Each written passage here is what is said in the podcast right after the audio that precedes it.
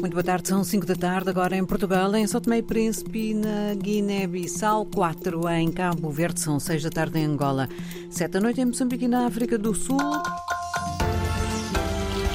Avançamos para os títulos desta edição. A Renamo exige ao governo moçambicano diálogo com os grupos armados a operar em Cabo Delgado. Os Estados Unidos querem que os fundos russos congelados no Ocidente sejam utilizados para apoiar a Ucrânia, um assunto em discussão esta tarde no Rio de Janeiro. Cabo Verde quer atingir a meta de um milhão de turistas já este ano. São notícias para desenvolver já a seguir edição de António Simões.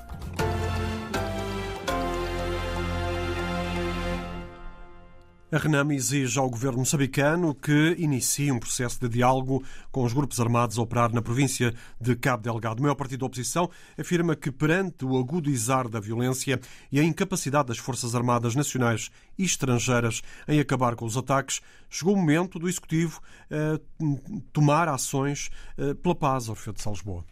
Em conferência de imprensa, Renamo fez-se ouvir face ao recrudescimento da violência em Cabo Delgado. Exigimos do governo medidas concretas conducentes à paz, o que requer robustez e apetrechamento logístico das forças de defesa e segurança e, sobretudo, a exploração de canais do diálogo, sabido que, segundo pronunciamentos oficiais, são conhecidos alguns líderes dos terroristas. Através da sua secretária-geral Clementina Bomba, a Renamo manifesta preocupação com o alastramento da violência.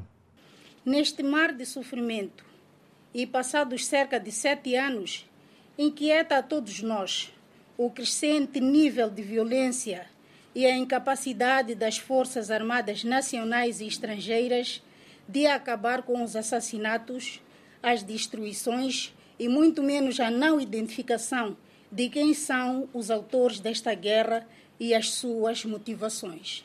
A secretária-geral da principal força política da oposição em Moçambique, que se recusou a falar da vida do partido, apelou à solidariedade dos moçambicanos para com as vítimas dos ataques extremistas em Cabo Delgado.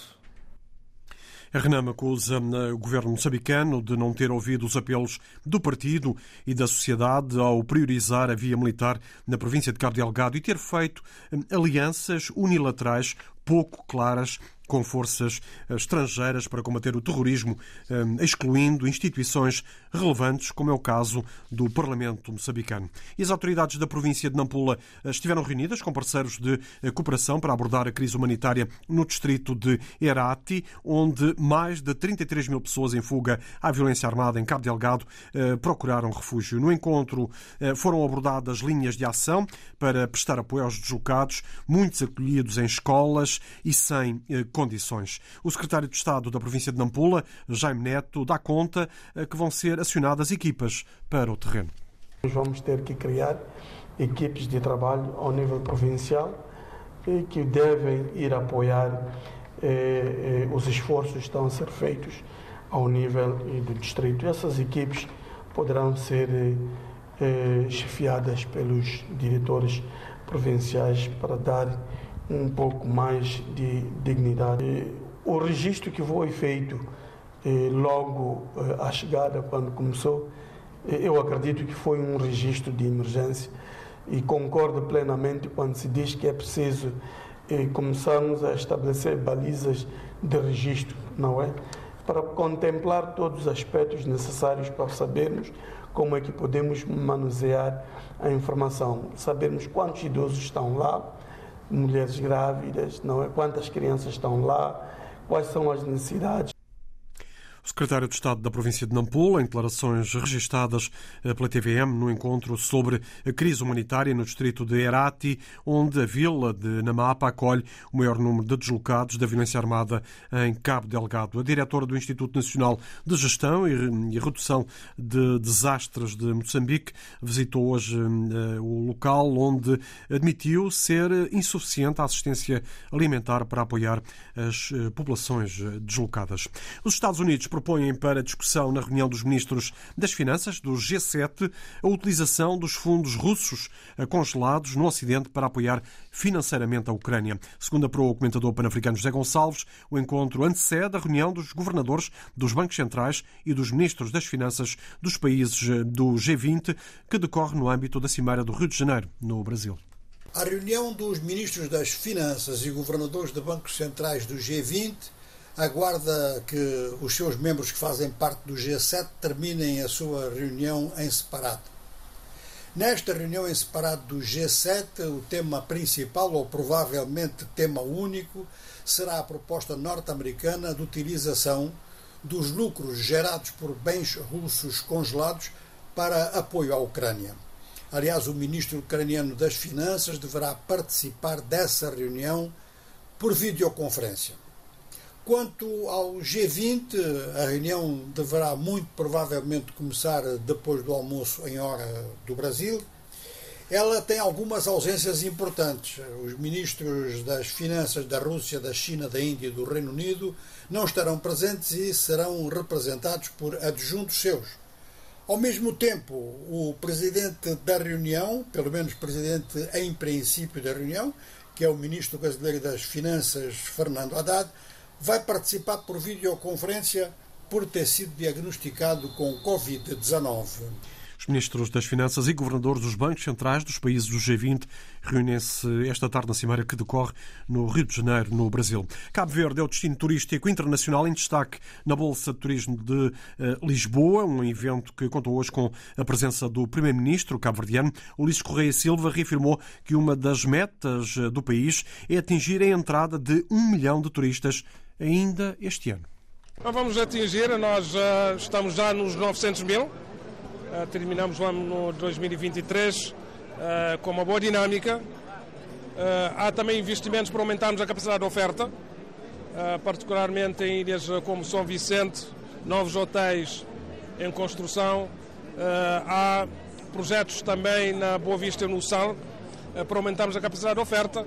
Eu creio que estamos no caminho certo para chegar a um milhão e mais já no próximo ano e este ano estarmos na proximidade de um milhão.